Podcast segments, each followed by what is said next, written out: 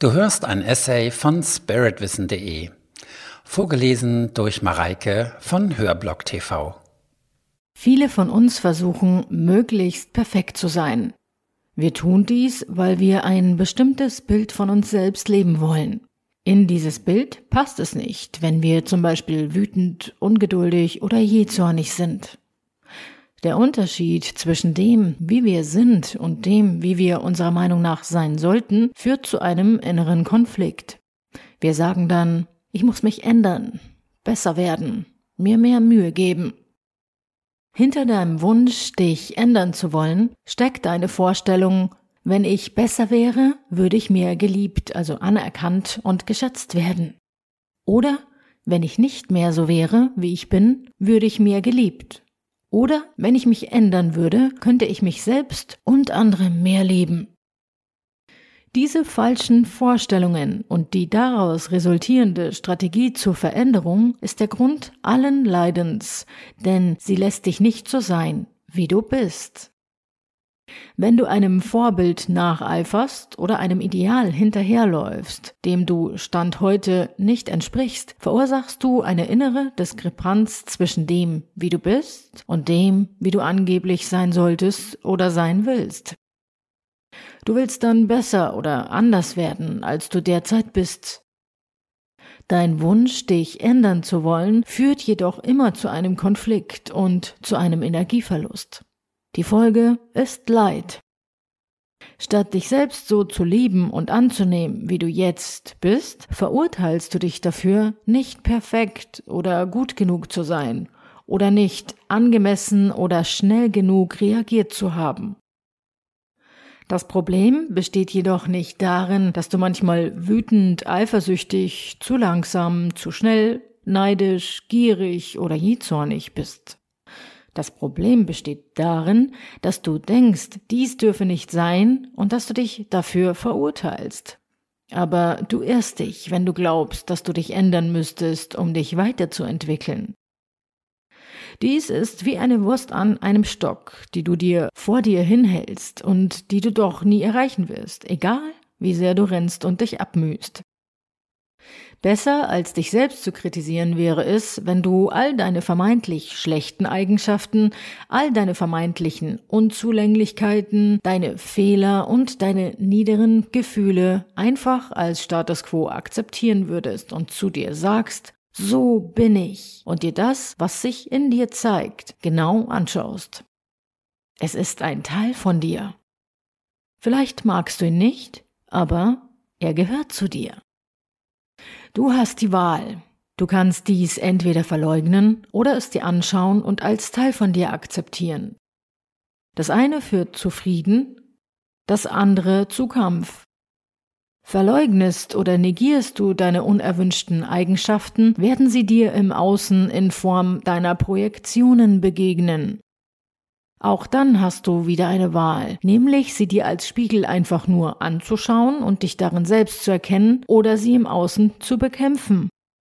Beispielsweise indem du Personen kritisierst, verurteilst oder angreifst, die Eigenschaften repräsentieren, die du in dir selbst nicht akzeptieren magst. Wie du siehst, kannst du der Konfrontation mit deinen Schatten nicht entfliehen. Entweder stimmst du ihm innerlich zu oder du weigerst dich, unterdrückst ihn, dann wird er im Außen erscheinen.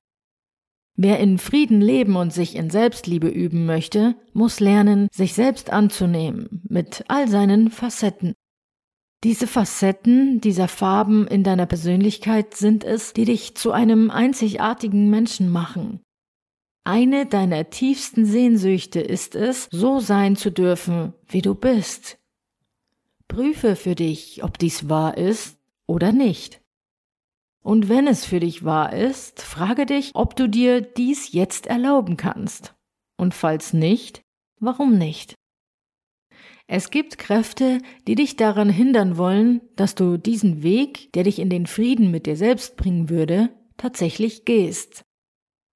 Zum einen werden dir in Filmen und Medien Ideale und Vorbilder gezeigt, die dir subtil vermitteln, wie du dich zu verhalten hast, was erstrebenswert ist oder welche Leistungen du bringen musst, um von anderen anerkannt zu werden.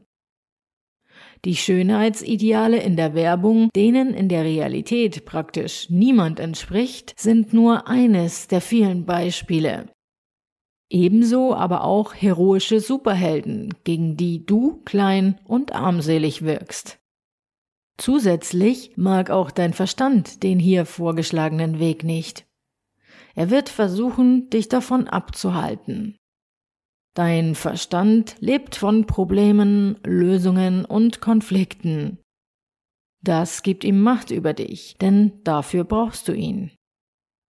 Dein Verstand hat Angst davor, dass du deine wahre Identität entdeckst. Denn dann hättest du Zugang zu einer viel tieferen Weisheit als der, die dein Verstand dir anbieten könnte.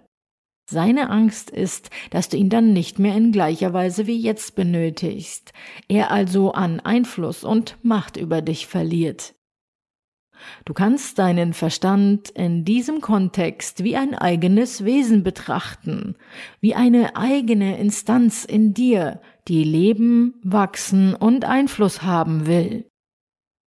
Dein Verstand sagt dir daher gerne, dass du dich ändern musst. Denn dann gibt es einen Konflikt in dir zwischen soll und ist, für den er dir dann Lösungen anbieten wird. Deine vermeintlich negativen Eigenschaften geben deinem Verstand das Futter dafür. Folgst du dem, wirst du in deiner inneren Welt niemals zur Ruhe kommen. Ein Teil von dir ist dann nie zufrieden mit einem anderen Teil von dir.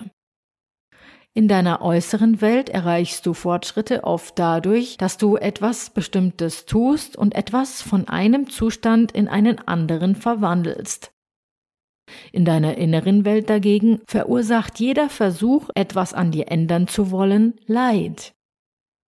Wenn du in deinem Inneren etwas ändern willst, was nicht zu ändern ist, wächst dein Frust und Hass auf dich selbst. Dich selbst zu lieben ist die einzige Änderung, die nötig ist. Das Wunder geschieht, wenn du nichts mehr verändern willst, sondern lernst, das in dir zu lieben, was ist. Nur wer aufhört, mit sich selbst zu kämpfen, ist wahrhaft frei. Du hörtest einen Beitrag von spiritwissen.de. Den Text zu diesem und 140 weiteren Themen kannst du jederzeit auf meiner Website nachlesen.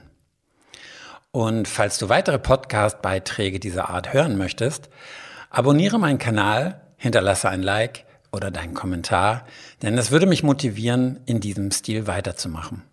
Bis dahin, herzliche Grüße, Sven Oliver Wirth von spiritwissen.de.